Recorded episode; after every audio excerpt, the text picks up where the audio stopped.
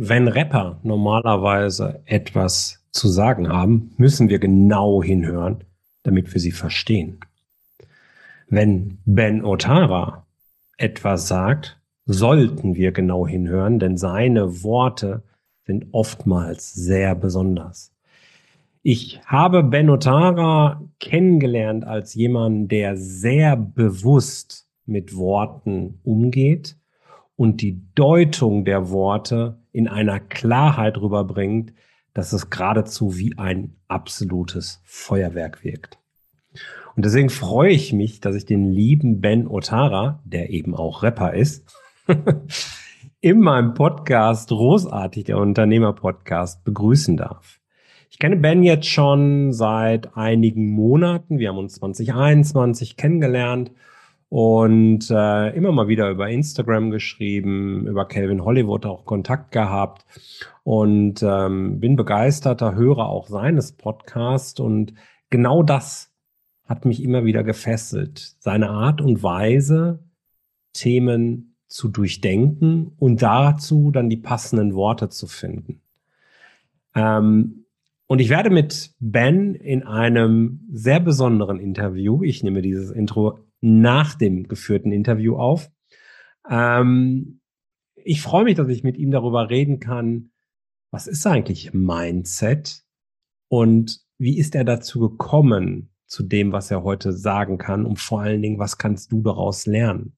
Was kannst du daraus lernen, gerade wenn du eventuell gerade eine eher schwierige Situation durchmachst, wenn Themen wie, oh, ich habe immer Pech und warum muss mir das auch noch passieren und warum macht die Regierung jetzt schon wieder diese Maßnahme, die zerstören mir mein Business und ja, ja, ja und ja, bäh, Ähm, ben hat ähnliche Phasen hinter sich und es ist super spannend zu erfahren, wie er sich da rausgeholt hat und da können wir alle was lernen. Und deswegen freue ich mich, den lieben Ben Otara jetzt hier begrüßen zu dürfen. Herzlich willkommen zu Rosartig, der Unternehmer-Podcast von deinem Personal CFO. Mein Name ist Jörg Groß und hier bekommst du Tipps und Inspirationen direkt aus der Praxis, die du umsetzen kannst, um dein Unternehmen auch finanziell auf stabile Beine zu stellen. Lass dich anstecken und gehöre zu der Gruppe erfolgreicher Unternehmer, die ihren Weg gefunden haben, wie sie die Zahlen mit ihrem Bauchgefühl kombinieren können. Danke, dass du dabei bist. Lass uns direkt loslegen. Ben, schön, dass du da bist. Sag mal, wenn du einer Gruppe von Schülern gegenüberstehst, wie erklärst du denen, was du so genau machst? Nimm mal so weiterführende Schule an, also irgendwie so 10, 12 Jahre oder so. Okay, als allererstes ähm, würde ich sagen, ich bin ein Schüler des Lebens. Es gibt einmal die Theorie, die man lernt in der Schule, aber dann hört es nicht auf, sondern man lernt auch im Leben. Und ich sage immer, ich lerne mein Leben lang und ich lerne fürs Leben und vom Leben. Und ähm, die Schule des Lebens es funktioniert anders als die Schule, die man so kennt, weil man ja in der Schule ähm, bestimmte Informationen bekommt im Vorfeld und sich vorbereitet auf einen Test. Und wenn man in der Theorie alles verstanden hat, kann man den Test bestehen. Die Schule des Lebens ist anders. Denn du lernst, indem du durch die Erfahrung gehst und du wirst viele Fehler machen. Und Fehler sind ein Teil des Lernprozesses. Und was ich mache, ist einfach, Menschen dabei zu helfen, ihre Ziele zu erreichen indem ich ihnen helfe, diese Blockaden, die ihnen im Weg stehen, die sie aber nicht erkennen, weil sie unsichtbar sind, aufzulösen. Und das mhm. ist in ihren Gedanken, ihre Ängste, ihre Zweifel, ihre Sorgen. Sie sind ihr größtes Problem, aber auch ihre größte Lösung. Und das zu erkennen, das mache ich. Dabei helfe ich Menschen. Und äh, das ist eine sehr, sehr spannende Sache. Hm. Kommt man darauf? Oder wie bist du dazu gekommen, aus dieser Erkenntnis, die ja wahrscheinlich mal so initial da gewesen sein muss, dann auch einen Beruf zu machen? Sehr, sehr gut. Ähm, sehr interessant, ne? wie, wie, wie so oft ist es so im Leben, dass man selber eine Herausforderung hat, nicht weiß, wie man da vorankommt. Um diese Herausforderung zu meistern, wächst man, geht man aus sich raus, lernt man Menschen kennen, bekommt man neue Informationen, testet, findet raus. Ähm, ich denke, dass oft das größte Problem in deinem Leben, wenn du lernst, es zu meistern, wird das größte Geschenk sein, was du anderen Menschen mitgeben kannst. Mhm. Und ähm, spannend, dass du gerade gesagt, gesagt hast, Beruf. Ne, und im Wort Berufung steht das Wort rufen. Und bei mir war das genauso der Fall. Es ist nicht etwas, was ich gesucht habe, ähm, sondern es ist wirklich etwas, was mich gerufen hat. Ich äh, habe mich sehr, sehr stark beschäftigt mit etwas und jeder wird es wissen, wenn man etwas Neues lernt, hat man die Tendenz dann seinem Umfeld davon zu erzählen. Es wird irgendwann Teil von wer du bist. Ja, wenn du übergewichtig warst und hast dann ähm, gelernt abzunehmen, hast jetzt ein Sixpack, so dann wird es etwas, was du ausstrahlst. Es wird etwas, wenn Leute dich fragen, so dann glühst du auf, dann redest du über dieses Thema, wenn du etwas verstanden hast und du weißt, du kannst anderen Leuten helfen, die da stehen, wo du auch standst. Meine, bei dir wird es auch nicht anders gewesen sein. So du hast Menschen, die an einem Punkt sind und du hast Informationen, Wissen, was diesen Menschen weiterbringt. Und wenn jemand interessiert ist, dann öffnest du dich. So, und das ist etwas, was ich für mich selber, ähm, ich war damals sehr introvertiert, sehr schüchtern. Ich hatte sehr, Echt? sehr viel, ja, extrem. Also ich war so schüchtern, dass es meine Identität war. Das kann man sich heute gar nicht mehr vorstellen. Aber ich war damals, also als ich acht, neun Jahre alt war, war das so, dass wir Besuch bekommen, haben. Bekommen haben. Ich bin an der Elfmeinküste groß geworden. So da ist es ähm, eigentlich so normal, ne, dass man so, so, so offen ist und laut ist und so weiter. Und da, ich war sehr, sehr, sehr zurückgezogen. Und teilweise war das sogar so, dass wenn wir Gäste bekommen haben, ich mich versteckt habe, weil ich Leuten nicht Hallo sagen wollte, weil ich Angst hatte und mich versteckt habe. Und meine Eltern mussten sich dann so entschuldigen, ja, der Ben, der ist schüchtern und so. Ne, wenn ich irgendwo hingegangen, ja, der, ne, so versteht, hab Verständnis dafür, wenn er sich nicht so öffnet, weil er ist schüchtern. Und somit erwarten das Leute dann nicht von dir und du ziehst dich halt zurück. So, ne? Und irgendwann habe ich einfach gemerkt, dass in vielen Situationen, auch in der Schule, ich hatte immer Angst, Fehler zu machen. Was würden die anderen denken über mich? Und, und dadurch ich, bin ich in sehr starken Perfektionismus reingegangen. Ich war sehr, sehr intelligent und sehr gut in vielen Bereichen. Aber egal wie gut ich war, ich habe mir nie selber zugetraut. Kennst du dieses, der Lehrer stellt eine Frage und obwohl ich die Antwort weiß, es könnte ein Prozent Wahrscheinlichkeit sein, dass ich daneben liege, also zeige ich nicht auf, weil ich Angst habe, hm, zu scheitern, in, in, ja. in Anführungsstrichen. genau. Und das ist natürlich eine sehr große Herausforderung, weil du ja niemals ähm, dieses Potenzial, das, was du wirklich kannst, nach draußen trägst.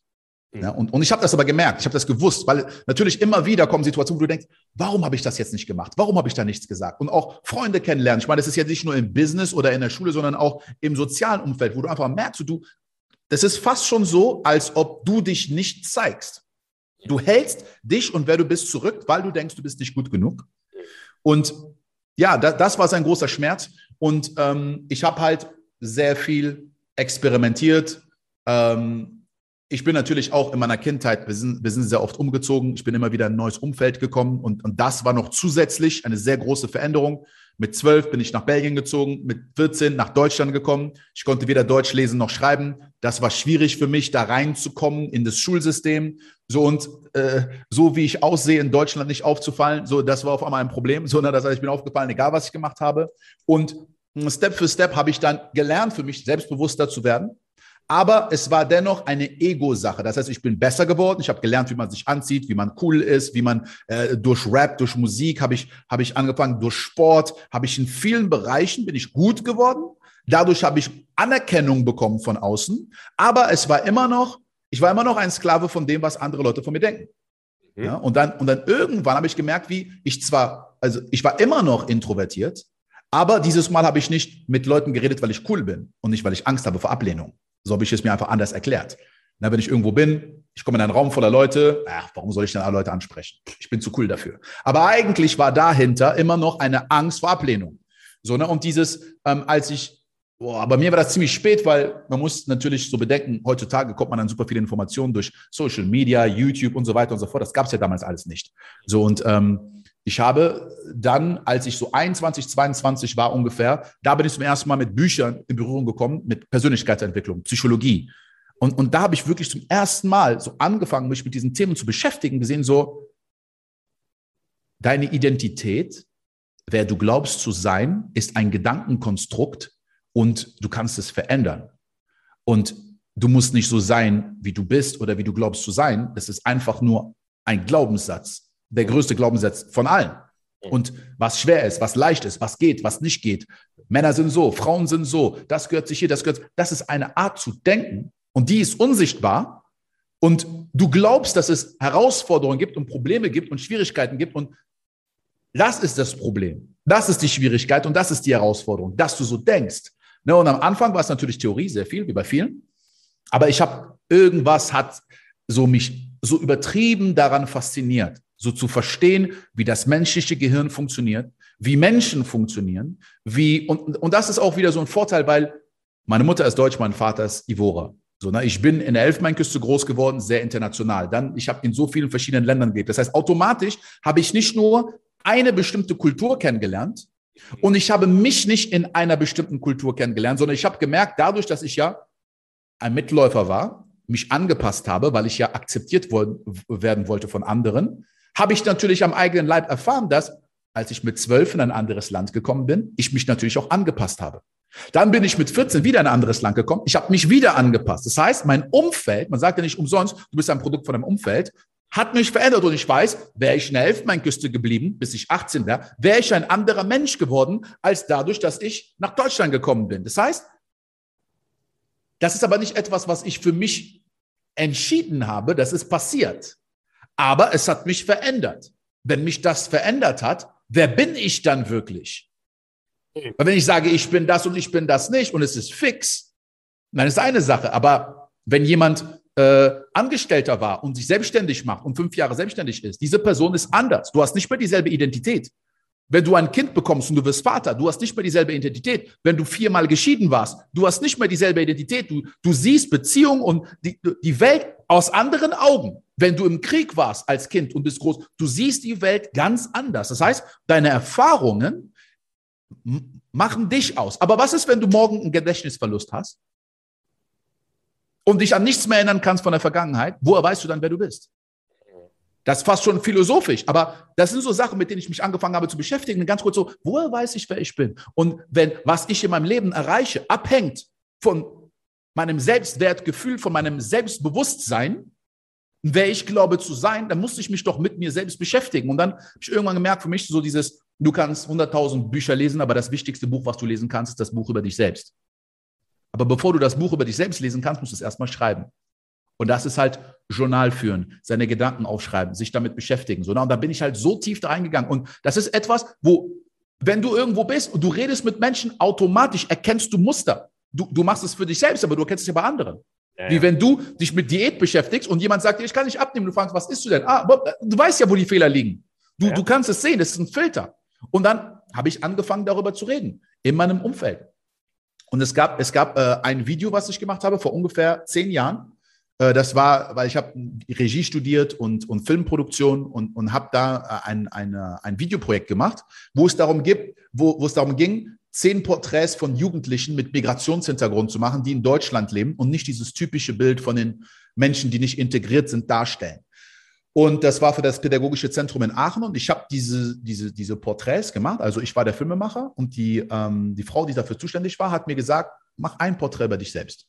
Also mach neun Porträts über die anderen und ein Porträt machst du über dich selbst. Und ich wusste erst nicht, soll ich ein Porträt über mich selbst machen? So hm, komisch. So, das war das erste Mal, als ich vor der Kamera irgendwie gesprochen habe. Aber eigentlich war es so für Jugendliche, die in Aachen groß werden. Und das war so ein, so ein Projekt, so ein gemeinnütziges Projekt. Und ich dachte, okay, das sehen vielleicht 100 Kids äh, dieses Video und ich habe mir nicht wirklich großartige Gedanken gemacht und habe alles reingepackt in dieses Video, was mir eingefallen ist, was ich in dem Moment gedacht habe. So, was ich mache, wie ich denke. Ich habe Musik reingebracht, Fitness und so weiter und habe das einfach äh, als Video gemacht. Und dieses Video habe ich dann auf YouTube hochgeladen. Da gab es, da war YouTube gerade mal ganz fresh. Es gab kein Video, was eine Million Views hatte.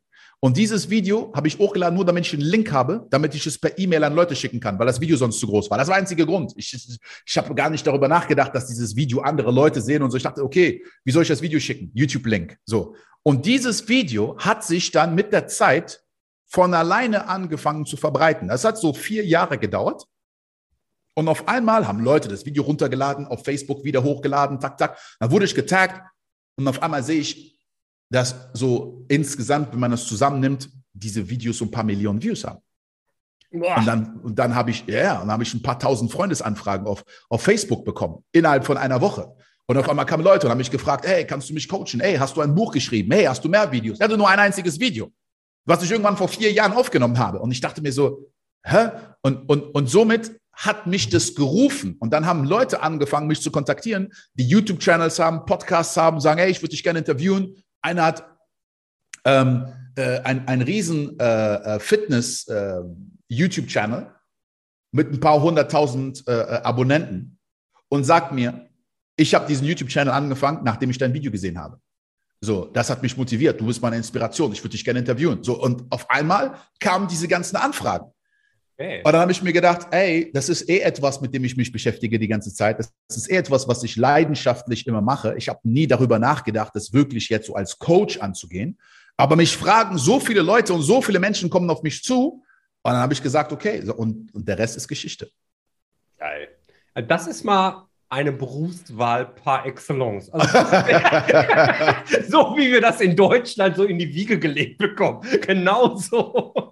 Sehr geil. Und trotzdem, wenn ich das jetzt so richtig im Hinterkopf habe, wir beide kennen uns ja zumindest über Social Media schon eine mhm. Zeit länger, lief es ja bei dir auch nicht immer rund, sondern du hattest ja auch richtig taffe Zeiten mal dabei, ne? Was mich da interessieren würde, gerade wenn du auf der Reise warst, so will ich es jetzt mal ja. beschreiben, wie hast du zu dem Zeitpunkt gedacht, mhm. wo es dir eigentlich dreckig ging? Leben jetzt gerade in einer Phase und deswegen stelle ich die Frage, wo ja. es vielen dreckig geht.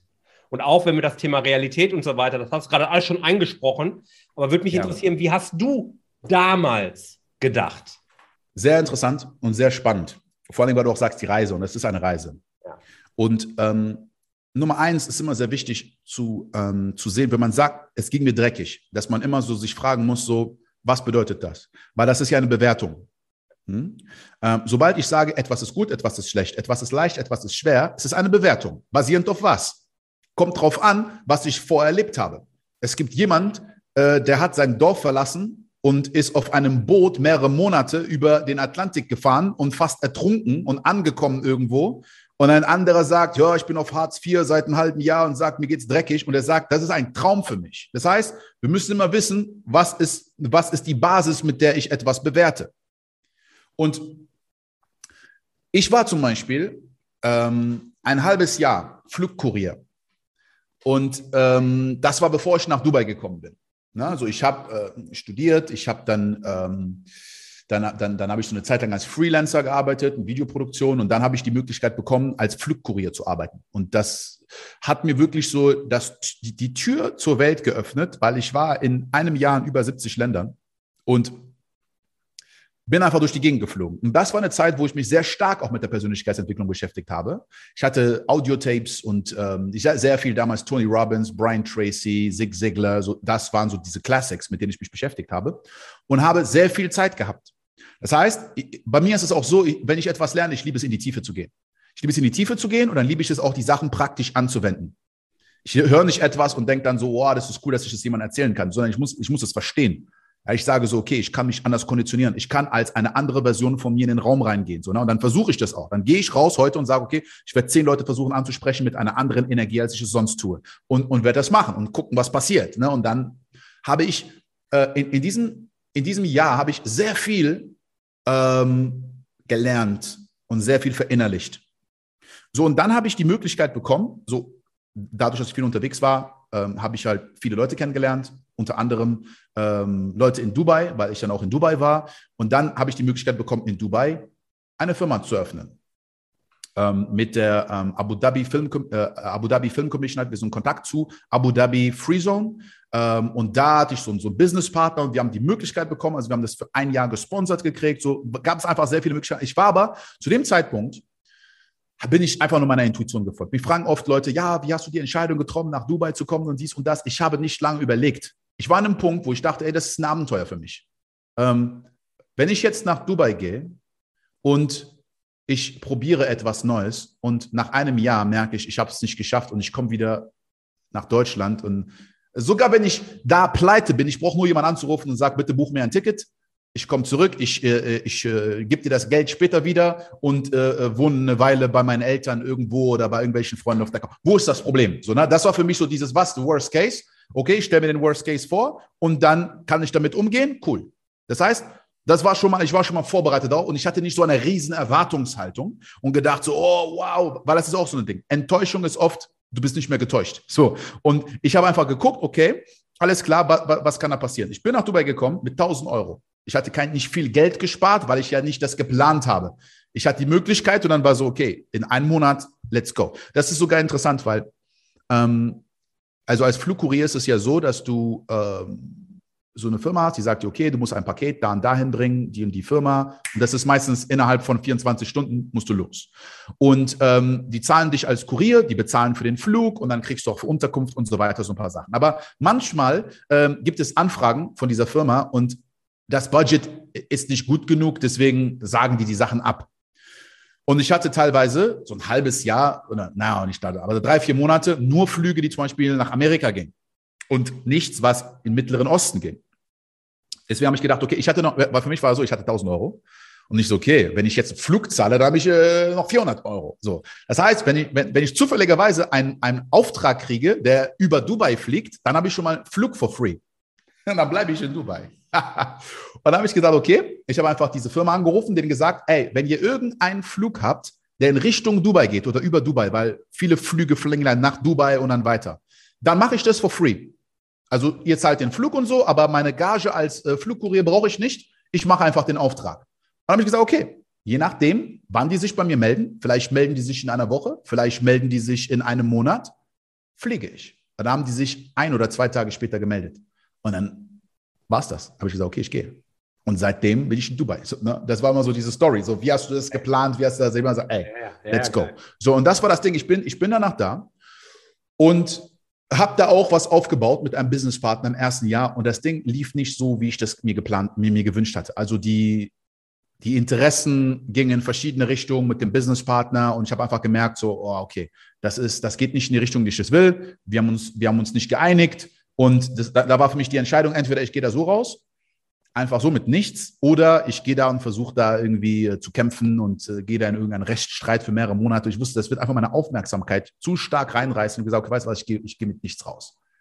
So war ich wirklich draußen. Es gab einen Typen, den ich kennengelernt hatte, der zufälligerweise, ich weiß so ganz genau, das war äh, 2012, nee, von 2012 auf 2013, der erste, erste.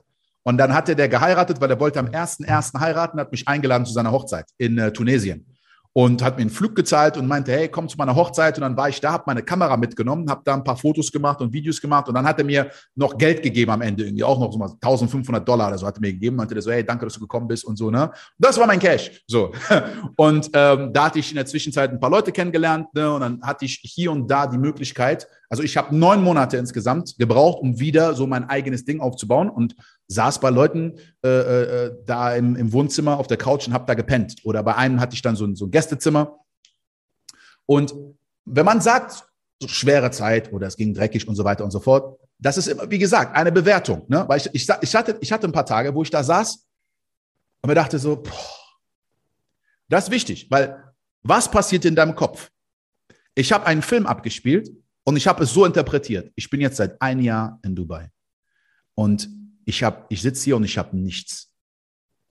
Sondern äh, dann habe ich das beobachtet. Moment mal ganz kurz. Ich sage, ich habe nichts. Stimmt das überhaupt? Da guckst du und sagst, ja, ich habe nichts. Ich habe kein Geld, ich habe keine Firma, ich habe kein, so, weißt du, ich habe keine Kontakte, ich habe ich hab nichts. Habe ich gesagt, Moment mal ganz kurz. Nummer eins, was ist gut daran? Weil das war das Ding. Ähm, beim Thema Mindset ist einer der größten Basics, ist, welche Fragen stellst du dir in deinem Kopf? Weil Denken ist nichts anderes, als sich Fragen zu stellen, sie zu beantworten im eigenen Kopf. Und es gibt bestimmte Fragen, die dich in eine Powerposition bringen und es gibt bestimmte Fragen, die dich in eine Opferhaltung bringen. Wenn ich sage so, ja, warum passiert mir das immer? Ja, warum ist alles scheiße? Dann geht mein Gehirn in diese Sachen rein und verstärkt das. Aber wenn ich sage, was ist gut daran? Erster, erster Impuls ist, nichts ist gut daran. Alles ist scheiße. Okay. Aber was könnte gut daran sein? Okay, ähm, zum Glück ist es jetzt im ersten Jahr passiert. Was ist, wenn ich ein Business aufgebaut hätte, nach zwei, drei Jahren, dann wären bestimmte Sachen rausgekommen, ich hätte noch viel mehr zu verlieren gehabt. Hm, ja, okay. Na, so, ne? Dann gehst dann, dann fängst du an und sagst, ich habe nichts. Wirklich? Ich habe sehr viel. Was habe ich denn? Ich so, okay. Ich kenne mehr Leute als vor einem Jahr. Vor einem Jahr war Dubai nur so ein vages Bild von außen. Jetzt habe ich ein gutes Bild darüber. Ich habe bestimmte Fähigkeiten, ich habe Skills, ich bin kreativ, ich spreche fünf Sprachen, ich bin sportlich, ich kann rausgehen, ich kann so Leute kennenlernen. In Dubai gibt es so, während ich hier sitze, bin ich nicht da draußen und kreiere Gelegenheiten. Und weißt du, und so habe ich wirklich da so für mich selber das wieder so aufgebaut. Und ich bin rausgegangen. Ich habe und ich habe so viele ich war ja nicht neun Monate lang, wenn man sagt, ich war neun Monate obdachlos, das klingt ja manchmal so ein bisschen dramatisch. Aber ich hatte keine eigene Wohnung. Aber ich habe zum Beispiel so jemanden kennengelernt, auf einmal habe ich zwei Monate in einem Penthouse gelebt, mitten in der Marina, ganz alleine, weil er mich da wohnen lassen hat. Und das heißt, ich, okay, ich war obdachlos in einem Penthouse in Dubai. ah, ja, geht Story. genau, für zwei Monate. Aber das Ding ist, da waren super viele Momente und das ist sehr wichtig, weil ich habe natürlich die Macht der Visualisation für mich genutzt. Ja, viele Leute belächeln das manchmal so, Visualisation, Vision Board und so weiter und so fort. Aber wenn du ein Bild nicht in deinem Kopf siehst, worauf du zusteuerst, hast du trotzdem ein Bild in deinem Kopf. Es ist dir nur nicht bewusst. Und das, wo du bist, ist eine Reflexion von dem, was du in deinem Kopf siehst. Das Externe ist immer kreiert worden im Internen. Aber die meisten Leute sagen, ich glaube nur, was ich sehe. Und ich sage, ich sehe, was ich glaube. Weil, weil wenn ich in der Lage bin, an etwas zu glauben, dann werde ich es immer im Externen sehen. Und alles, was wir sehen, dieses Handy, dieses Laptop, Zoom, womit wir reden, hat erst ein Bild bei, jem, bei jemandem im Kopf, hat es erst existiert und dann wurde es manifestiert. Wenn du es nicht sehen kannst, wirst du auch niemals es draußen sehen. Und deswegen wusste ich schon sehr, sehr, sehr, sehr stark. Nur weil ich etwas nicht in der Realität extern sehen kann. Alles, was du extern sehen kannst, ist die Vergangenheit. Die Zukunft kannst du nicht sehen. Das, was ich jetzt gerade mache, wird irgendwann die Vergangenheit sein, die ich um mich herum sehe. Jeden, den du kennst, alles, was du hast, alle Fähigkeiten, die du hast, sind ein Ergebnis der Vergangenheit. Das, was ich jetzt habe, hat nichts mit dem, was ich jetzt mache, zu tun. Und dann war ich da nicht okay. Als ich in diesem Penthouse war zum Beispiel, das war auch, da waren so, so ein paar Momente, das ist im 76. Stock, gewesen und ich gucke so aus, aus, aus diesem Fenster raus und ich sehe die ganze Stadt, ich sehe Autos, die fahren, ich sehe die ganzen Gebäude, überall Licht und ich, das sind alles Menschen da draußen. Und das Ding ist, ich habe einfach nicht mit genügend Menschen connected. Es sind alles Gelegenheiten, die da draußen sind. Und wenn du hier sitzt und sagst, ich kann es nicht, das ist es, du denkst, es gibt keine Gelegenheit. Und das war sehr interessant, weil ich habe dann so eine Möglichkeit gekriegt. Ähm, also ich wurde introduced zu so einer Frau, die die Marketingdirektorin war von der Dubai Mall. Und ich gesagt, okay, ich mache ein Meeting. Ich habe nur Meetings Ich habe mich mit jedem getroffen, okay? Und dann habe ich ähm, Meeting mit ihr gehabt. Und äh, die, die, die, wollten so ein, so ein kleines Ding machen. Die haben so die, die Dubai Mall erweitert um one Million Square Feet äh, größer. Die größte Mall der Welt. Es gab so eine Mall in China, die angeblich größer werden sollte als die Dubai Mall. Also haben wir gesagt, wir müssen die Mall vergrößern. Und dann haben die aber so, so Schilder gemacht. Ja, wir erweitern die Mall und irgendwie so. Und das war so eine kleine Animation. Eigentlich irgendwas Kleines. Und sie meinte so, ja, äh, wir müssen nichts filmen oder so. Wir haben so Footage und äh, wir haben hier Leute, die arbeiten in der Mall. Das ist so ein eigenes Filmteam, was in der Mall arbeitet. Und ähm, ich, ich schicke dich mal zu einem oder ich zeige dir mal dieses Footage was, äh, was die gemacht haben und du sagst mir, äh, ob du das benutzen kannst. Ich gucke mir dieses Footage an. Ich frage die so, äh, ist das eine Security-Kamera oder was ist das? Die sagt, nein, das ist unser Filmteam. Ich gucke das an, ich so, diese da ist einer, der hat einen Vollzeitjob in dieser Mall zu filmen. Er hat einfach ein Stativ genommen, die Kamera drauf gestellt, er drückt auf Record und lässt das Ding einfach drei Stunden laufen und ist am Handy und redet mit Leuten, weil die, die nutzen das irgendwie nie, ja, und der denkt, vielleicht in den ersten Wochen und Monaten war der super motiviert und hat voll sich Mühe gegeben, hat irgendwann gemerkt, hä, ob ich das mache oder nichts mache, ist dasselbe und dann hat er das einfach laufen lassen, ne? Sie ruft ihn so an, komm sofort ins Office. Er kommt, die so, warum sieht das aus wie eine Security-Kamera? Die hat den vor meinen Augen gefeuert, okay? Und nicht so, shit. ich habe seinen Job auf dem Gewissen. Aber, sondern dann die so, ja, so und so. Und dann bietete mir seinen Job an. Die sagt, guck mal. Ähm, und da war, das war so, äh, da war ich sechs Monate noch so an dem Punkt, wo ich, ich hatte so ein, zwei Kleinigkeiten so gemacht, aber ich habe nicht wirklich so das gemacht, was ich machen wollte. Ja. Und ähm, da meinte die so, ja, ähm, was war das? Wenn man das so umrechnet, so 5000 Euro, 4000 Euro so ungefähr im Monat, steuerfrei natürlich, kriegst noch so einen Dienstwagen und eine Wohnung und äh, äh, Krankenversicherung und arbeitest hier. Ich wusste direkt, erste Antwort war nein. Aber dann ganz kurz, diese Zweifel kommen hoch so. Und äh, weißt du, und das Ding ist, und da ist wichtig, ich habe niemals jemanden gefragt, der nicht da steht, wo ich stehen will. Weil Leute, die du kennst, wenn du die fragst, wenn die sagen, guck mal, Ben, geh doch auf Nummer sicher. Wenn du das jetzt machst, dann hast du erstmal deine Ruhe. Du kannst Geld auf Seite legen, dann kannst du vielleicht ein Jahr als Angestellter da sein und dann kannst du dein eigenes Ding machen. Aber das Problem war, ich wusste das. Ich habe mir das angeguckt. Ich habe mir dieses Team angeguckt. Ich wusste, wenn ich hier als Angestellter bin für ein Jahr, dann bin ich in diesem Umfeld mit diesen anderen und ich komme in eine andere Identität rein und ich bestätige mir selber, dass ich nicht glaube, dass das geht. Ich wusste das. In mir wusste ich das. Und ich saß da, aber gleichzeitig war auch so dieses, aber ich weiß nicht mal, wie ich nächsten Monat, was ist, wenn diese, äh, dieser Typ, der zurückkommt und sagt, guck mal, meine Wohnung, äh, such dir mal was anderes. Ich bin die ganze Zeit in diesem Unsicheren. Und das ist das Ding, dieses, dieses, während du nicht weißt, was als nächstes kommt, trotzdem in dieser Ruhe zu bleiben. Weil ich sage dir ganz ehrlich, diese ganzen Bücher, die ich gelesen habe, die Audiobücher, jeder kann morgens visualisieren, im Schneidersitz meditieren und oft in seine Ruhe kommen, wenn gerade alles super läuft. Aber der Test ist doch, wenn alles unsicher ist, in der Ruhe zu bleiben, weil dann vertraust du ja wirklich, dann glaubst du wirklich. Jeder kann es, wenn, wenn, wenn es easy ist. Aber was ist, wenn es sich schwer anfühlt? Und schwer, wie gesagt, das ist immer unterschiedlich von Person zu Person. Und da durchzugehen, je öfter du durch so etwas gehst, desto mehr gewöhnst du dich dran. Es gibt Leute, die sind Kriegsgebiete, da fällt eine Bombe und zucken nicht mal, weil die das gewohnt sind. Ah, du denkst so, boah, ich kann, ich werde nie wieder schlafen, wenn du das hörst. So, ne, und, und um da wirklich durchzugehen und, und was das Coole war, und das ist öfters passiert, und deswegen, je öfter so etwas passiert, desto mehr bestärkt es dich. Ich habe dann gesagt, nein, danke. Und ich habe zwei Monate später ein Projekt gemacht mit denen, wo ich in einem Monat das, was ich als Jahresgehalt bekommen hätte, als Gewinn reinbekommen habe und meine eigene Company gegründet. So, dann können Leute sagen, das war Glück, was auch immer. Aber das Ding ist, das habe ich ja immer wieder und wieder und wieder gemacht. Das heißt, Nummer eins, es gibt Sachen, wo man Angst hat zu scheitern. Und weißt du, was das Ding ist? Du wirst Fehler machen und es wird Sachen geben, die nicht klappen werden. Und es kann sein, dass du auch bei vielen Sachen scheiterst. Das heißt, Nummer eins, das, wovor du Angst hast, wenn du da durchgehst und da rauskommst, hast du nicht mehr so viel Respekt davor. Die Leute, die am meisten Angst zu haben, Fehler zu machen, sind die Leute, die nie Fehler machen, weil sie gar nicht riskieren, Fehler zu machen. Die Leute, die oft Fehler machen, wissen, es ist ein Teil des Games. Versuch nicht keine Fehler zu machen, sondern wenn es Fehler gibt, geh so schnell wie möglich da rein, pass es an, du lernst und du wächst. Und das ist so, irgendwann wird es eine Art und Weise zu denken. Und dann gehst du von Projekt zu Projekt, von Situation zu Situation. Du kommst immer wieder in deine neue Komfort, äh, äh, Komfortzone.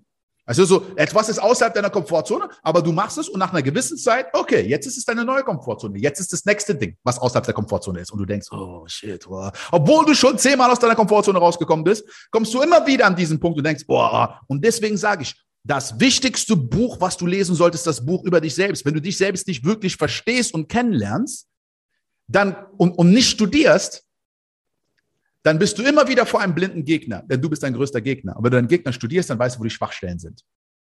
Geil. da war jetzt schon, da war jetzt so viel drin. Ähm, zwischendrin hatte ich einmal richtig Gänsehaut. Warum, erzähle ich gleich. Was ich vorweg schicken möchte, ähm, ich finde das extrem bemerkenswert. Und ich glaube, das ist auch genau der, ja, der Unterschied zwischen dir und vielen anderen, dass du in der Situation damals, deswegen habe ich die Frage ja so mm. gestellt, schon so gedacht hast. Mm. Wenn ich dem Ben heute fragen würdest, was würdest du einem Unternehmer, der gerade kurz vor der Pleite ist oder gerade pleite ist, was würdest du dem raten? Dann hätte ich genau mit solchen Antworten in irgendwie in dieser Art gerechnet. Aber dass du damals tatsächlich schon so gedacht hast, äh, das zeigt halt eben die Power und das gibt dem Ganzen natürlich auch noch mal eine ganz andere Glaubwürdigkeit, ne? dass du dich selber auf der Ebene halt eben rausgezogen hast. Warum habe ich Gänsehaut bekommen? Das möchte ich zumindest auflösen, was du, glaube ich, auch nicht von mir weißt. Hm. Ähm, ich hatte ja, ich bin ja auch zufällig in diese Selbstständigkeit mehr oder weniger reingestolpert. Und es gab dann diesen Punkt, dass ich hingeschmissen hatte, meinen letzten Angestelltenjob ich hatte einen Burnout gerade hinter mir, mhm. äh, relativ kurzfristig, äh, wo ich zehn Monate raus war. Das heißt aber auch viel von dem Ersparten weg. Wir hatten nicht mehr viel hier liegen. Mhm. Ha ein Haus, das noch nicht finanziert, voll durchfinanziert war. Familie mit äh, heranwachsenden Kindern, also auch einen großen Kostenapparat. Und genau in dem Moment kommt irgendwie dieser Gedanke, ich muss mich jetzt voll selbstständig machen, weil die mhm. Nebenberuflichkeit hat ja nicht funktioniert. Mhm. Weil, das war meine Quintessenz, äh, weil ich nicht ich selbst da sein konnte. Und genau in dem Moment habe ich mich mit meiner Frau hingesetzt und dann hinterher auch tatsächlich mit den Kindern das so besprochen und gesagt, okay, was könnte denn das Schlimmste sein, was uns passiert, mhm. wenn das jetzt in die Buchse geht? Mhm. Und wir haben uns angeguckt, also erst meine Frau und ich und dann hinterher gemeinsam mit den Kindern. Naja, gut, okay, wir müssen das Haus hier verkaufen. Dann ist auf jeden Fall alles bezahlt und wir haben noch was über. Und ansonsten, wir sind gesund und wir haben uns. Dann fangen wir halt wieder von vorne an. Es passiert eigentlich nichts. Mhm. Und dann haben wir uns angeguckt, ja, dann machen wir es. Und das war, das war genau, das war genau die Motivation. Wir sagen, okay, was soll passieren? Natürlich wäre scheiße gewesen, hier raus zu müssen. Natürlich hätte mir das nicht gefallen. Ja. Aber das gibt unheimliche Kraft. Und das ist schön. Und das, natürlich lief es auch danach immer so in Wellenformen und so weiter. Genau diese Frage finde ich so wertvoll. Und deswegen hatte ich vorhin, als du so schön im Element warst und darüber geredet, mm. hatte echt Gänsehaut. Ich denke, ja, ich kann genau nachfühlen, was er meint. Sehr ah, geil. Und das, äh, also das ist halt natürlich auch so nochmal Next Level, weil, also ich habe, ich war so alleine für mich, so, ne, das ist ja immer so dieses nächste, äh, oh, aber was ist, wenn man Familie und so weiter und so fort. Ähm, aber weißt du, das Ding ist, ich sehe auch, wie gesagt, man kann alles interpretieren, wie man es möchte. So, das ist immer eine Entscheidung. Man kann entweder sagen so, ja, es ist leichter, wenn man keine Familie hat, oder man kann sagen, weißt du was, wenn du eine Familie hast, dann machst du es erst recht, weil du musst. So, und auf einmal ist der Druck da, weil, weißt du, vieles von diesen Herausforderungen mit Prokrastination und dies und das ist ja, weil du unterbewusst weißt, dass du noch sehr viel Space hast. Dasselbe ist mit Leuten, die zum Beispiel 50 sind und sagen, mich jetzt selbstständig zu machen in dem Alter, boah, wenn ich jetzt 20 wäre. Ja, aber wenn du 20 wärst, würdest du denken, oh, vielleicht würdest du es nicht so ernst nehmen und jetzt nimmst du es erst recht ernst, so, ne? Das heißt, es gibt immer verschiedene Facetten, aber was ist der Denkansatz, der dir am meisten Power gibt und am meisten Macht gibt? Ja, genau. Ja, für mich war es tatsächlich, ja klar, ist ein Druckfaktor da mhm. gewesen, gar keine Frage, aber es war halt auch, es war eine Kraftquelle. Mm. Familie war Kraftquelle. Also ich glaube, eine der besten Entscheidungen, die wir irgendwann mal getroffen hatten, da waren unsere Kinder noch so drei, vier Jahre jünger als damals, ist, äh, dass meine Frauen sich uns hingesetzt haben und gesagt, okay, die kommen jetzt so langsam in das pubertierende Alter. Mm. Und was wir halt so wussten, ist, dass die Beziehung zwischen Eltern und Kindern selten besser wird, sagen wir es mal so. Also es wird ja eher schwieriger. Und das ja. wollten wir aber nicht. Ich hatte immer das Ziel, einen richtig engen Draht zu meinen Kindern zu haben und nicht als Freund zu sein. Ich bin Vater, ich bin nicht der Freund. Ich kann das schon noch unterscheiden, aber dass man sich ja offen austauschen kann, dass man sich zuhört und was sie da machen, sollen sie wieder tun. So. Und damals haben wir gesagt, okay, wir beschäftigen uns mal damit, was macht es eigentlich aus, eine gute Beziehung zu Teenagern aufzubauen. Da gibt es ja, ja, von Stephen Covey diese sieben Wege der Effektivität, da gibt es auch mhm. ein Buch für Familien für. Okay. Und das haben wir uns dann geholt, das ist auch so genau so ein Schinken. Ja und haben das in Vorbereitung zu einem gemeinsamen Familienurlaub durchgelesen. Meine mhm. Frau und ich haben uns dann wirklich hingesetzt, haben das vorbereitet. Okay, was wollen wir denn mit dem besprechen? Was erhoffen wir uns denn? Und sind dann im Urlaub in so einer gemütlichen Atmosphäre, sind wir in so einer Bar gegangen äh, im Hotel und haben uns einen Cocktail bestellt und haben dann gefragt, so, wie seht ihr eigentlich das Familienleben? Mhm. Und was gefällt euch und so weiter. Und gerechnet haben meine Frau und ich damit, ja, dass vielleicht so ein, zwei Punkte kommen, aber eigentlich nicht viel. Tatsächlich ist daraus ein total langer, intensiver Abend geworden, wo die auch total viele Ideen eingebracht haben. Und zwar positive, wie auch Dinge, die wo sagen, nee, das könnte ich mir eigentlich besser vorstellen. Und dann haben wir daran gearbeitet. Und daraus ist halt echt so, eine, so ein Familienzusammenhalt entstanden, der echt Wahnsinn ist. Und diese Power hat mir hm. dann natürlich auch bei der Selbstständigkeit extrem geholfen. Ja, und das ist für mich ein ganz wichtiger Punkt gewesen. So. Boah, jetzt habe ich mal ein paar Fragen, weil ich kann mich erinnern, übrigens für alle, die jetzt zuhören oder zusehen, ähm, wir haben ja auch das Reverse-Interview. Das heißt, äh, dass ja auch äh, Jörg bei mir im Podcast ist. Mach es einfach ja. und mach es einfach. Und da kann ich mich erinnern, dass du gesagt hast, dass einer deiner größten Erfolge ist, ähm, diese Verbindung zu deinen Kindern und zu deiner ja. Familie und dass die wirklich so einen Draht zu dir haben. Und deswegen ja. ähm, würde ich das einfach mal jetzt äh, ganz kurz nutzen, um dich mal zu fragen, was denkst du? Weil das, was du mir jetzt gerade schon sagst, fühlt sich für mich so an, ähm, was der größte Unterschied ist zu dem, was normal in Anführungsstrichen ist, ist ja oft, die Eltern sind hier und die Kinder sind da. Es ist eine hier klare Hierarchie und die Eltern wissen alles und die, El die Kinder machen, die haben einfach kein Mitspracherecht, ja. Und das, was du sagst, ist ja wirklich so auf Augenhöhe. Deswegen, mich würde sehr, sehr interessieren, ähm, was du im Nachhinein wie du definieren kannst, was waren die wichtigsten Punkte oder Aspekte, die ähm, anders sind, beziehungsweise die, die für diesen Erfolg zuständig sind, im Vergleich zu jetzt, wenn du das so allgemein siehst oder vielleicht sogar, ähm, wie du es erlebt hast als Kind? Ähm, ja, also vor allen Dingen allgemein will ich das mal, ne? aber ja. auch als Kind mehr oder weniger so erlebt. Ja, mhm. kann man schon sagen. Den wichtigsten Punkt hast du messerscharf schon rausgeholt. Das ist dieses auf Augenhöhe mhm. miteinander umgehen. Ja, wenn wir haben also keinen Unterschied mehr darin gesehen, ob wir über finanzielle Themen beispielsweise als Erwachsene reden oder mhm. mit den Kindern. Wir haben die Themen miteinander besprochen. Was mich beschäftigt hat, habe ich mit den Kindern gesprochen. Ich habe sie um Rat gebeten und nicht eben pro forma, so nach dem mhm. Motto, ich habe mal gefragt, komm, dann kannst du dich nicht beschweren, sondern ich habe mit den Worten was gemacht. Und ich habe immer gesagt, oder meine Frau und ich haben immer gesagt, okay, ihr müsst auch nicht tun, was wir euch sagen, aber nehmt es wirklich ernst einfach, berücksichtigt die Worte und wir machen das genauso. Das heißt, das, was wir versprochen haben und eingefordert haben, das war kongruent.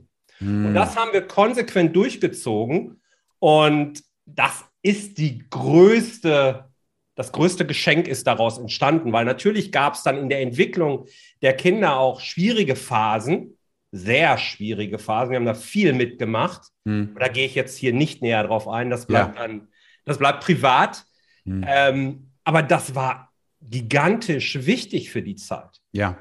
Das war, und also wirklich dieses Augenhöhe und nicht dieses, du, äh, wir sind Eltern und ihr kleinen Kinderlein. Nein, wir haben es auf Augenhöhe gemacht, Vertrauen geschenkt, Vertrauen gelebt. Wenn wir verabredet waren mit den Kindern, waren wir mit den Kindern verabredet. Dann hat mein bester Freund mich angerufen und gesagt, ich habe keine Zeit.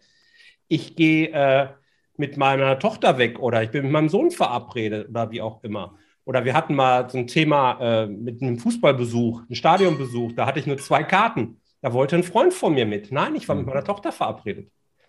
Der muss dann halt zu Hause bleiben. Das ist halt so. Wow. das sind so Kleinigkeiten halt eben. Und das kommt bei den Kindern an. Und das spielen sie auch zurück. Und zwar doppelt, dreifach, vierfach. Ne? Also und das ist das, was wir mich heute. Interessiert das, mich interessiert das äh, extrem. Wie alt waren die ungefähr, als ihr das gemacht habt?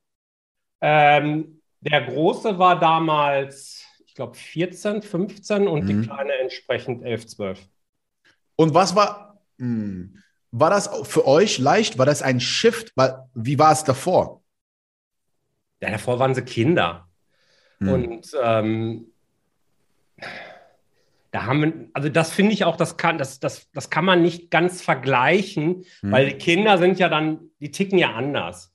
Und die muss, die muss man auch beschützen, indem man sie nicht mit Problemen zusätzlich belastet. Da kommt ja. diese Fürsorgepflicht schon deutlich mehr durch. Das mhm. haben wir natürlich versucht zu spiegeln und wir haben auch mit dem Großen teilweise am Anfang noch anders geredet, so ein bisschen als mit der Kleinen. Aber ja. immer genau aus dieser Brille heraus, ähm, wir möchten sie jetzt nicht belasten, weil das könnte sie hemmen und so haben dann aber an anderen Stellen, da wo das vernünftig war, haben wir es abgewogen. Und dann irgendwann hat sich das dann völlig ausnivelliert. Also musste schon so ein bisschen mit Fingerspitzengefühl und Augenmaß musste da letzten Endes vorgehen. Und es hat sich verändert ist, dass ich heute weiß, nicht glaube, sondern ich weiß, dass meine Kinder mir alle oder uns, ich rede immer von mir, ist ja völlig unhöflich meiner Frau gegenüber, uns alles erzählen, was in irgendeiner Form relevant ist. Natürlich haben die ihre Geheimnisse, sollen sie auch haben. Aber ja. alles, was in irgendeiner Form relevant ist. Und ich kann dir sagen, dass ich hier manchmal sitze und denke, im Leben hätte ich das mit meinen Eltern nicht geteilt. mm. In tausend Leben nicht. Und das macht mich schon stolz und ist eine unheimliche Energiequelle und übrigens auch eine unheimliche Inspirationsquelle, auch jetzt wieder im Business. Die mm. gucken von da draußen teilweise rein. Ich meine, mittlerweile unterstützt mich meine Tochter ein bisschen, aber die gucken von draußen und ich rede mit denen und lass mir das spiegeln. Und das nehme ich dann auch ernst, wenn ich da irgendwas auf Instagram mache. Meinst du, da frage ich als erstes irgendjemanden, den ich gar nicht kenne? Als ich damit angefangen habe, habe ich meine Kinder gefragt, weil die touren durch die ganze Zeit herum. und dann muss ich natürlich, ist die Aufgabe, das jetzt aus einem Kinderlevel in ein Business-Level dann zu transformieren. Hm. Aber gut, das ist halt genau das. Das ist dieses Ernstnehmen und das, ja, Ganz wichtiger Punkt. Und wie gehst du damit um, wenn du jetzt zum Beispiel ähm, Herausforderungen hast oder wenn, wenn du Ängste hast oder Sorgen hast? Kommunizierst du das? Ja. Hm. Ganz klares Ja. Und zwar heute, heute, weil passiert ja jetzt auch, jetzt mhm. gerade in dieser Corona-Zeit war ja auch nicht alles Gold, was geglänzt hat bei mir. Und äh, da war es halt auch so, dass ich am Tisch saß und mit allen dreien geredet habe. Also wirklich zeitgleich auch. Mhm. Ob da jetzt meine Frau, meine Kinder, teilweise vielleicht sogar mit meinen Kindern, weil ich arbeite ja auch aus dem Homeoffice momentan noch, ähm, dann waren die vielleicht da, meine Frau war arbeiten. Dann habe ich vielleicht erst mit den, Kindern, mit, der, mit den Kindern gesprochen, dann hinterher mit der Frau oder so. Also ja, es ist auf Augenhöhe. ja, weißt du, weil, weil das ist ein wichtiger Aspekt, weil ich denke, ganz besonders bei Männern ist dieses große Problem. Ja, man sagt ja oft diese Klischees, Männer können nicht über Gefühle reden und so weiter und so fort. Und es gibt ja auch von Generation zu Generation, wenn man das auch sieht, in, in, in, in teilweise bestimmten, ähm, in, ja, in, in der Vorgeschichte, ja, in der menschlichen Vorgeschichte, ja. ist es ja oft so gewesen, dass die Männer gehen raus und jagen, ne, die Familie bleibt im Dorf und wenn der Mann zum Beispiel Sorge hat, dass er nicht die Familie ernähren kann, will er sie nicht besorgen, also behält er die ganzen Emotionen für sich. Ja. Und das ist ja als Schutz gedacht, aber gleichzeitig ist das ja ein e-, extremer Stress. Und man sagt auch sogar, manchmal sagt man so, ja, Männer leben nicht so lange wie Frauen und so weiter und so fort. Aber ein großer Aspekt ist ja, wenn man weiß, dass die meisten Krankheiten durch Stress verursacht werden, man auch älter wird durch Stress und nicht oh. so lange lebt durch Stress, dass sehr viele von diesen Aspekten sind, dass man nicht kommuniziert, dass man Angst hat vor Bewertung, Angst, nicht gut genug zu sein. Vor allen Dingen, wenn man das Gefühl hat, man ist nicht auf der Höhe von dem, was man eigentlich machen sollte. Und wenn du, wie ich eben schon gesagt habe, wenn du etwas versuchst, was außerhalb deiner Komfortzone ist, was du nicht kennst, du wirst Fehler machen, du wirst scheitern, es wird vielleicht länger dauern, als du denkst. Und wenn du dann das Gefühl aber hast, du musst dein Gesicht wahren und dein Stolz und dann diese Maske aufsetzen, dann versperrst du ja, weißt du, wenn man eine Wand aufmacht vor Emotionen, dann ist es ja nicht nur vor den negativen Emotionen, ja. sondern vor allen Emotionen. Und deswegen ist dann schwer auch zu sagen, ich liebe dich oder Wärme zu zeigen und so weiter und so fort. Das ist ja sehr viel, was da ein Rattenschwanz drin ist. Und bei vielen ist es ja so, wenn dein Vater schon so war oder du als Kind schon gelernt hast, ein Junge weint nicht, ein Junge dies, eine, na, das sind viele Sachen. Frauen haben ja. da genauso ihre Glaubenssätze und ja. ihre Konditionierung, die mit drin sind. Aber ich merke das, wenn man so etwas hat, weil das sind ja gesellschaftliche Glaubenssätze und genauso wie die Eltern sind so, die Kinder haben nichts zu sagen. Das ist ja auch das Gleiche und das ist ein Bruch in sehr vielen von diesen Mustern und deswegen finde ich das so spannend, das so zu sehen in, äh, ja, in der Praxis. Naja, naja, aber stimme ich genau zu. Also ich habe mir abgewöhnt, äh, eine Maske aufzusetzen. Mhm. Und ähm, das übrigens in weiten Teilen überall, wo ich bin. Das ist eine Befreiung, oder nicht? Ja, klar. Es ist, äh, es ist einerseits eine Befreiung, andererseits merke ich auch an vielen Stellen, ich weiß nicht, wie dir das geht, mhm. dass das für ganz viele extrem befremdlich ist und dass man in ähm, ja, in Probleme reingedrückt wird. Hm, ja, ja, ja, ja. Und ich bin dann teilweise, was ist jetzt hier das Thema eigentlich? Ja, was soll das? Aber mhm. wir tauschen. Ja, ich, über, ich überlege in, momentan schon an manchen Stellen, okay, jetzt sage ich einfach nichts. Ich werde also auf manchen Veranstaltungen bin ich sehr ruhig geworden. Weil ist nicht mein Fokus, kann ich nicht beeinflussen, mm. ähm, verschwende ich keine Energie, kann ich jetzt also auch nicht an irgendeinem Tisch mich drüber aufregen. Ja. Möchte ich auch nicht mit Bier runterspülen oder so. Das, und das ist ja tatsächlich ganz häufig der Fall und mich langweilt das. Weil ich frage, ich bin wirklich so, was kann ich dran ändern? Ah, nichts, okay. Verschwendete Energie für mich. Und ja. Ähm, ja. dann lass uns doch lieber über Dinge reden, wie wir uns weiterentwickeln können, wie wir andere Dinge machen können. Ich rede auch zunehmend weniger, das ist eine Entwicklung bei mir. Früher war ich auch sehr Status-Symbolgetrieben. Ich komme mhm. der Konzernwelt auch und so. Ne? Und mhm. ja, das war die Denke, die hatte ich voll drin. Ich rede mittlerweile weniger gerne über Dinge als über Entwicklung und über Themen, die ja, die uns als Menschen irgendwie verändern und was wir da machen können, weil da sehe ich immer ganz viel, was man da machen kann. Mache ich ja eben auch im Bereich Finanzen. Ich bringe das ja auch da wieder, versuche ich das zusammenzubringen. Weil Finanzen sind halt auch nur eine Folge. Ne? Und mhm. ähm, ja, da ist ganz viel passiert bei mir. Ganz, ganz viel in den letzten zehn Jahren. Also es fing, es fing am Ende an, das habe ich, glaube ich, noch nie erzählt.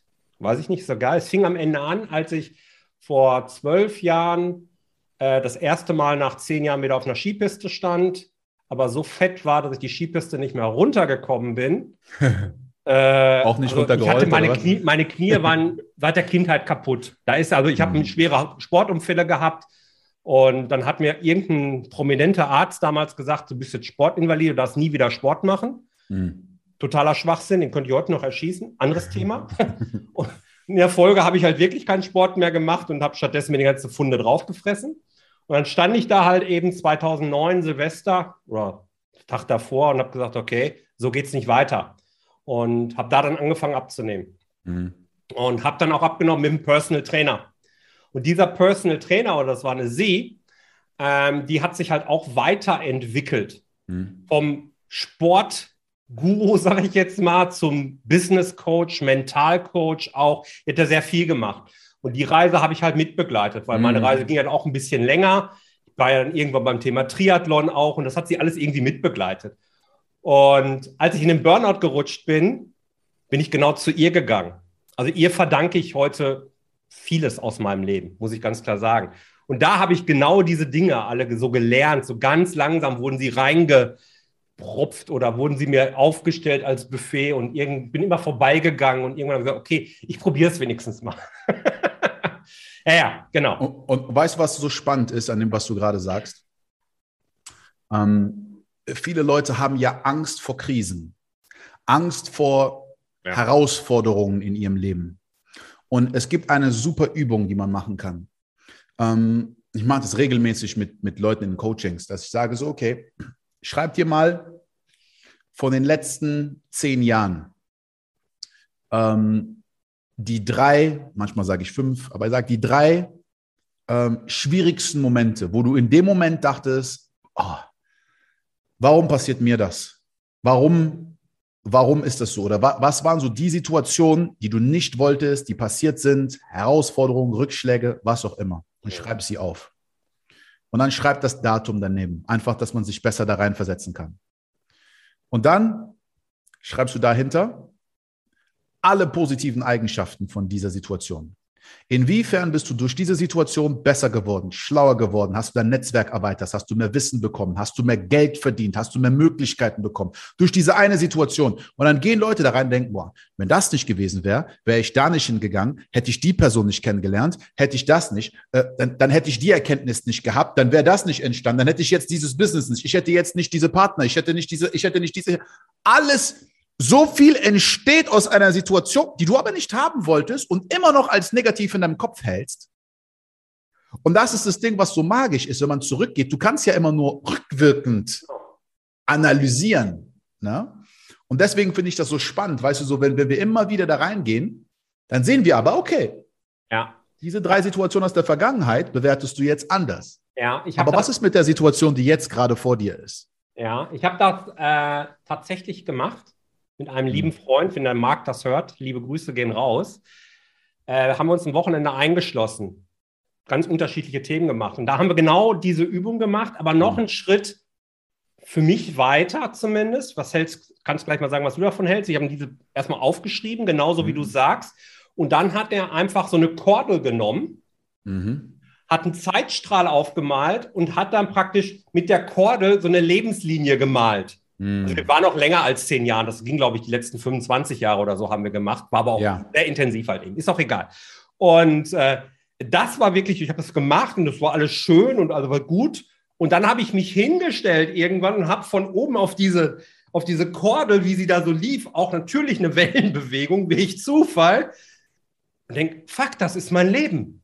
Krieg ich schon wieder Gänsehaut. Was ist heute los? und das fand ich, weil es nochmal so eine Visualisierungsschritt dazu war. Mhm. Und du hast nämlich sehr schön auch erkannt, da wo es unten war, da folgte hinterher das Hoch. Und genau diese Zusammenhänge zwischen, ah, was habe ich denn damals gemacht? Was hat mich da rausgebracht? Ah, das war eventuell ein Puzzlestück zumindest, warum es danach wieder besser wurde.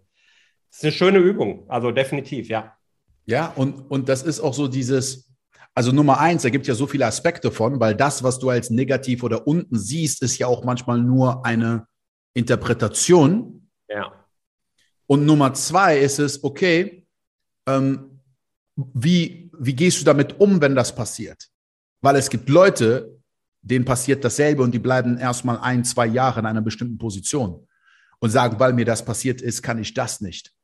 Und das ist halt das Ding, wie du vorhin schon gesagt hast, so, ne, diese ähm, über Themen, über die man redet. Ich habe das mal gehört, dieses Zitat, ich weiß nicht, von wem das ist, aber das geht so: Small minds discuss people, average minds discuss um, events, great minds discuss ideas. So, ne? Und diese, auf dieser Ideenebene, weißt du, Leute, die einigermaßen sagen, ja, okay, ich rede über andere Leute. Okay, nee, ich rede nicht über andere Leute, aber das und das ist da und da passiert und hast du das gehört und Politik und ja, okay, aber du beschäftigst dich immer noch mit Sachen, die einfach da draußen passiert und bist nicht auf dieser Ebene der Ideen. Und nicht jeder wird da sein. Und, und das, was du vorhin auch so schön beschrieben hast, dass du mich so, äh, ich nenne das immer so die non-duale Ebene. Die meisten leben, Menschen leben in Dualität. Mhm. Und Dualität ist, ich habe immer eine Meinung über etwas. Was denkst du über dieses Thema? Ist es gut oder ist es schlecht? Und du hast diese, diese zwei Parteien. Wir sind als Menschen fast schon so gewired, in eine Perspektive zu denken. Und Non-Dualität, wenn du intelligent genug bist, merkst du, es gibt immer mehrere Perspektiven. Es gibt immer mehr, mehrere Blickwinkel, die Sache zu sehen. Aber die meisten Leute, das siehst du auch in Talkshows oder mal, sogar wenn du einen Boxkampf siehst und du kennst beide Boxer nicht. Du wirst es angucken und irgendwann wirst du dich entscheiden, so, ich will, dass der mit der roten Hose gewinnt.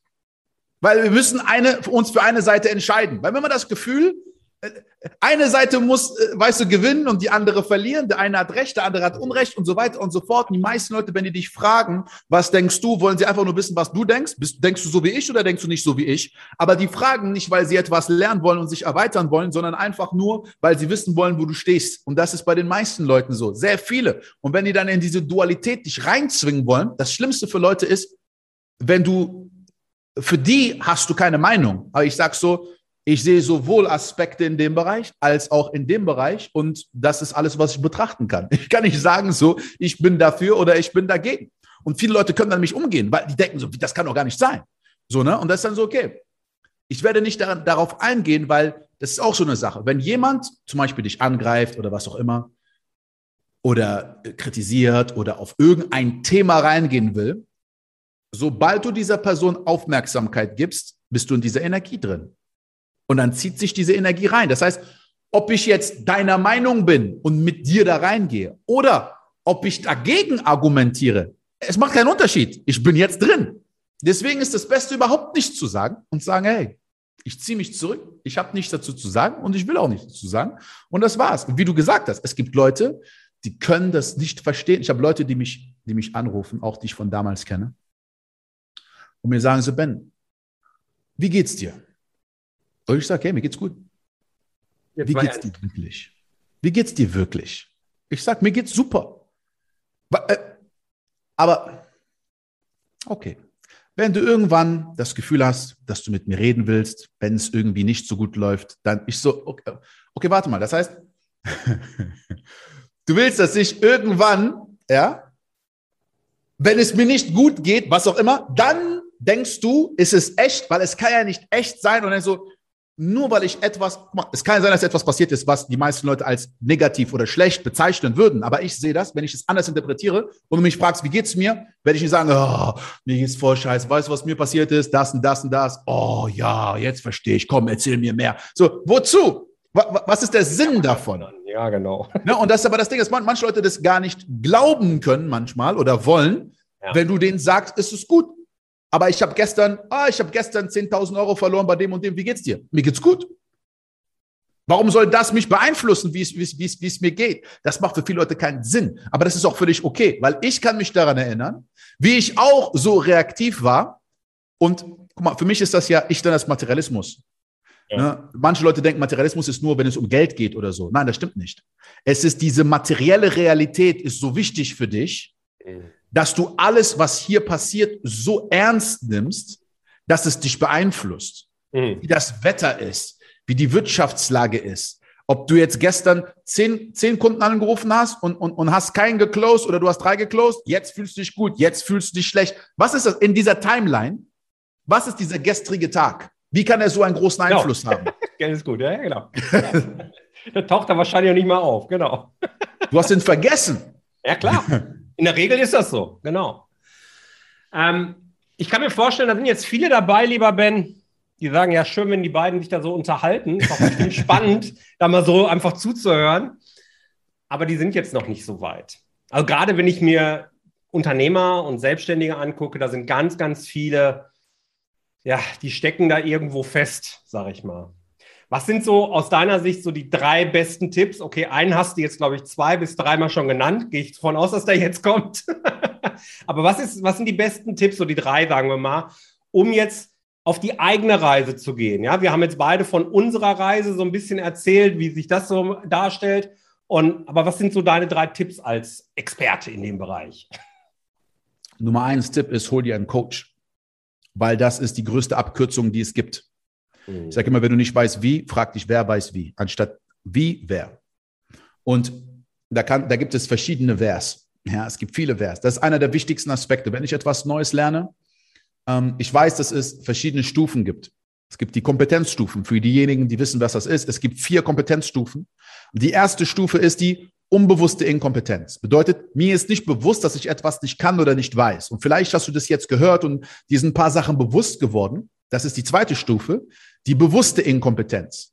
Dass du merkst so, oh, ich merke, dass es Sachen gibt, die mir im Weg stehen, aber ich bin immer noch inkompetent, aber jetzt ist es mir bewusst. So, das ist ein Fortschritt. Es ist besser als davor, obwohl davor warst du ignorant und wusstest nicht, dass es dir das hier was, aber jetzt weißt du es. So, und jetzt ist der wichtigste Step, in die bewusste Kompetenz zu kommen. Und das ist ein Prozess. Und wenn ich das versuche, sage ich immer als allererstes, muss ich erstmal so verstehen, okay, was sind überhaupt die Limitierungen bei mir?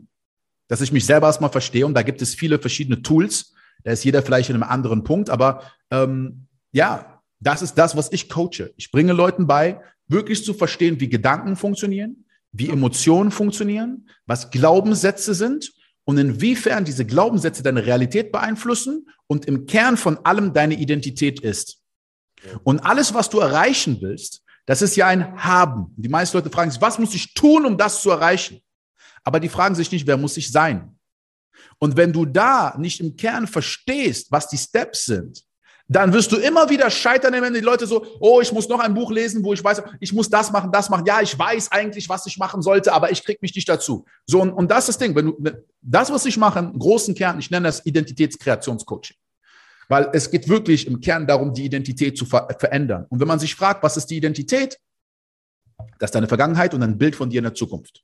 Hm. Das sind deine Glaubenssätze über dich selbst, was du glaubst zu können, was du nicht zu können. Man sagt auch, du bist ein Produkt von deinem Umfeld. Das heißt, dein Umfeld hat einen sehr großen Part in deiner Identität. Deine Identität ist entstanden in einem bestimmten Ort mit bestimmten Leuten, mit bestimmten ähm, Verhaltensmustern, die du regelmäßig veränderst. Das heißt, du wirst sehen, okay, ich muss meine Routinen anpassen, meine Strukturen anpassen, mein Umfeld anpassen, die Orte, an denen du bist, die Menschen, mit denen du bist. All das ist ein Prozess. Und je mehr Elemente du hast, desto leichter wird das. Es ist so, wie wenn du sagst, ich will nicht Raucher werden und ich bin Raucher. Wenn du das machst in einem Umfeld, wo Leute jeden Tag rauchen, ist es schwieriger als in einem Umfeld, wo Leute automatisch gesund sich ernähren und nicht rauchen. Dein Verhalten da anzupassen ist fast schon, du vergisst vielleicht sogar. Aber du hast nicht so viel Trigger. Das heißt, viele Leute versuchen mit Willenskraft irgendetwas zu ändern und Emotionen zu unterdrücken, aber die kommen immer wieder hoch. Also ist es wichtig, sich die Zeit zu nehmen, da reinzugehen. Dann sagen viele Leute, ich habe die Zeit nicht. Ich sage immer, du hast nicht die Zeit, dir keine Zeit zu nehmen. Weil wenn du das nicht machst, wie lange brauchst du dann? Und deswegen sage ich Nummer eins, hol dir einen Coach. Okay. Und finde jemanden, der das so kommuniziert, dass du das verstehen kannst. Mhm. Weil es ist nicht so kompliziert, wie es klingt. Und es dauert nicht so lange, wie viele denken. Ich habe Leute, die beim Coaching sind, nach drei Monaten sagen mir so, damals habe ich noch so und so gedacht. Ich sag, du sagst damals, meinst du vor vier Wochen oder vor, vor acht Wochen. ja, weil, weil, weil, weil es, es so viel sich wiederholt hintereinander. Dann, es, es, es ist immer eine Mischung zwischen Theorie und Praxis. Das heißt, sogar wenn du sagst, okay, ich habe hier äh, NLP oder äh, ich, ich, ich lese ein paar Bücher zum bestimmten Thema, versuche es immer praktisch umzusetzen. Weil wenn du es theoretisch glaubst, verstanden zu haben und dann praktisch nicht die Ergebnisse bekommst, hast du es nicht verstanden. Sonst würde es ja funktionieren. Das ist entweder die Information ist falsch oder du hast die falsch umgesetzt. Ja? Deswegen ist es sehr wichtig, weil es gibt Leute, die lesen ein Buch nach dem anderen, machen Challenge. Ich habe dieses Jahr 100 Bücher gelesen. Was bringt dir das? Lies lieber ein Buch 100 Mal und geh da in die Tiefe. Und in allen Aspekten von Persönlichkeitsentwicklung, von sich selber kennenzulernen und seine Muster zu verstehen, ist immer seine eigenen Gedanken aufschreiben und sie betrachten. Weil deine Gedanken sind in dir und sie sind subjektiv. Und wenn du sie aufschreibst, dann machst du sie objektiv. Manchmal kannst du Leuten Tipps geben, die dir ihre Probleme erzählen, aber denselben Tipp kannst du bei dir nicht anwenden. Warum? Weil wenn jemand anders es macht, hast du die Distanz dazu und kannst es von außen betrachten. Bei dir selbst siehst du es nicht. Also schreibst du es auf und es gibt viele Tools, wie du lernen kannst, dich selber zu sehen. Aber wenn du dann noch jemand externes hast, und das muss nicht für immer sein, aber vor allen Dingen am Anfang, sparst so viel Zeit und so viel Energie, warum sollst du das Rad neu erfinden? Dann merkst du plötzlich, ah, es ist wie eine neue Sprache zu lernen, sage ich oft den Leuten. Am Anfang brauchst du ein Wörterbuch. Und du weißt, dass du kennst das Wort, aber in einem Moment, ah, wie war das nochmal? Jetzt liest du kurz nach, ah, das war's das. Ja, und dann kommst du wieder in eine Situation, ah, das war's das. Und du wirst bestimmte Fehler wieder und wieder und wieder machen und du hast dann diese Anpassung von außen und irgendwann sprichst du es fließend. Und dann ist es normal, dann ist es die Art und Weise, wie du denkst, dann ist es, wer du bist. Es gibt bestimmte Sachen, die siehst du ganz anders wie vor fünf Jahren oder vor zehn Jahren. Das heißt, für mich ist dieses wirklich, hol dir einen Coach, hol dir einen Wer für dein Wie, jemand, der da ist, wo du sein willst. Begebe dich in ein anderes Umfeld, weil dein Umfeld wird einen Einfluss auf dich haben. Und deswegen ist es für die Leute, die jetzt darüber nachdenken, sich selbstständig zu machen, die sagen, ah, mir, mir, mir fehlt der Mut und ich, ich, ich brauche Selbstvertrauen, bevor ich äh, äh, in die neue Situation reingehe. Selbstvertrauen ist nicht eine Prerequisite, also das ist nicht das, was zuerst kommt. Selbstbewusstsein ist das Ergebnis, was du am Ende bekommst. Weil du gehst erst in die Situation rein. Du brauchst Mut, du brauchst eine Verpflichtung und das ist das Umfeld, ja, weil ein Umfeld ist nicht nur ein Ort und Menschen. Wenn du jetzt deinen Job kündigst und reingehst, wenn du jetzt sagst, okay, ich gehe jetzt Netzwerken, ich gehe in diesen Raum rein, ich rede mit diesen Leuten, das ist ein Umfeld. Und das, das ist auch das, was dich verändert. Das heißt, diese Machen, dieses regelmäßige Machen, diese Routine, weil wenn du einmal etwas machst, ist es was anderes, als wenn du es über die nächsten drei Monate 50 Mal gemacht hast. Das ist ein Prozess. Und dann auch immer wieder aufschreiben und gucken und bewerten und wieder in den nächsten Step gehen. Aufschreiben, bewerten, in den nächsten Step reingehen. Das ist, was Transformation wirklich bringt. Geil. Ich kann mir vorstellen, dass du, ich, ich liebe ja die Art, wie du Worte auseinander nimmst. Ne? Ich liebe das. Ich finde das großartig. Um nicht zu sagen großartig, da sind wir ja in dem Podcast. und ich kann mir vorstellen, dass jetzt der eine oder andere sagt, yes, dieser Ben, den will ich mir näher angucken. Wo kann er dich am besten näher angucken? Wo findet er was von dir? Und wie kann man mit dir arbeiten? Okay. Also ich habe einen Podcast, Mach es einfach und Mach es einfach heißt er. Da habe ich äh, jetzt die 284. Episode gepostet. Das heißt, da gibt es sehr viel Content und ja. ich gehe da auch sehr in die Tiefe. Das heißt, für jeden, der jetzt erstmal sich dem Thema nähern will, ich habe sehr viele verschiedene Bereiche. Ich habe zum Beispiel die letzte Podcast-Folge geht 40 Minuten. Das heißt, das ist wirklich, ich sage es für Schüler des Lebens, Leute, die in die Tiefe gehen wollen. Das ist nichts Oberflächliches. So, man kann schon sehr viel mit dem Podcast machen. Und ich bin auf Instagram und ich bin auf YouTube. Das heißt, was auch immer deine Lieblingsplattform ist, da wirst du mich finden. Und ähm, in allen Plattformen habe ich auch unter den Videos, in den Show Notes und in meiner äh, Beschreibung bei Instagram einen Link. Man kann mich direkt anschreiben und äh, dann einfach fragen. Weil das Ding ist auch, ich muss immer gucken, ähm, wo jemand steht. Ne, es kann ja auch sein, dass jemand sagt, ich brauche einen Finanzcoach. Dann sage ich, okay, ähm, check mal Jörg ab. Ja? Manchmal, manche Leute brauchen einen Businesscoach. Manche Leute sagen, ähm, ich, boah, ich weiß gar nicht, wo ich gerade. Ist es wirklich Mindset-Coaching jetzt gerade das Richtige für dich? Ja oder nein? Das ist immer etwas, was ich auch natürlich gemeinsam mache. Deswegen keine Angst haben, mich einfach anschreiben oder einen Termin mit mir buchen. Dann gehen wir dann ein Gespräch rein am Anfang unverbindlich. Und wenn ich dann sehe, es macht Sinn, es ist der richtige Zeitpunkt, dann werde ich dir auch erklären, wie wir dann in ein Coaching reingehen können. Sehr geil. Und das kann ich bestätigen. Dass, äh, so ist im Prinzip der Kontakt zwischen Ben und mir auch zustande gekommen. Ich habe ihn, ich, viele wissen ja, dass ich beim Kelvin im Coaching-Programm auch bin. Hm. Kenn, mit den Ben mal kennengelernt, hat er mal so eine Live-Session gegeben. Und dann habe hab ich ihm gefolgt, bin in den Podcast reingegangen und bei ganz vielen Spaziergängen mit mir alleine hat Ben mich begleitet. da kann ich ganz viele Situationen abrufen. Ich habe bei Weitem nicht alle 280 Folgen. 84. ah, ah, ich weiß nicht, ob ich dreistellig bin, aber auf jeden Fall wirklich sehr hörenswert und sehr, sehr viele Sachen. Und ich habe den Ben irgendwann mal angeschrieben. Ich glaube, da ging es darum, als ich mein eigenes Journal entwickelt habe, wollte ich so ein bisschen das Thema reinkommen. Ich wollte überhaupt in das Thema Journaling wieder reinfinden. Und Ben antwortet. Also einfach ganz locker. Und da kommt auch kein Sales-Team und wie auch immer, sondern Ben ist so, wie ihr ihn heute hier auch erlebt habt. Also kann ich nur empfehlen. Lieber Ben, wir haben deutlich überzogen, aber ich wollte auch äh, dich einfach reden lassen, weil zum einen höre ich dir wahnsinnig gerne zu. Zum anderen war da so viel Inhalt drin, dass ich herzlichen Dank sage für die Zeit und für die wertvollen Inhalte, die du hier geteilt hast. Ich bin mir sicher, da können ganz, ganz viele von wahnsinnig profitieren. Ja, und ich sage dir, lieber Hörer, herzlichen Dank, dass du dabei warst. Das war die Folge Großartig, der Unternehmer-Podcast für diese Woche. Freu dich auf nächste Woche, denn da geht es wieder weiter. Alles Gute, wir sind raus. Ciao. Peace out. Vielen Dank, dass du dabei warst. Wenn dir diese Folge gefallen hat, dann vergiss nicht, diesen Podcast zu abonnieren.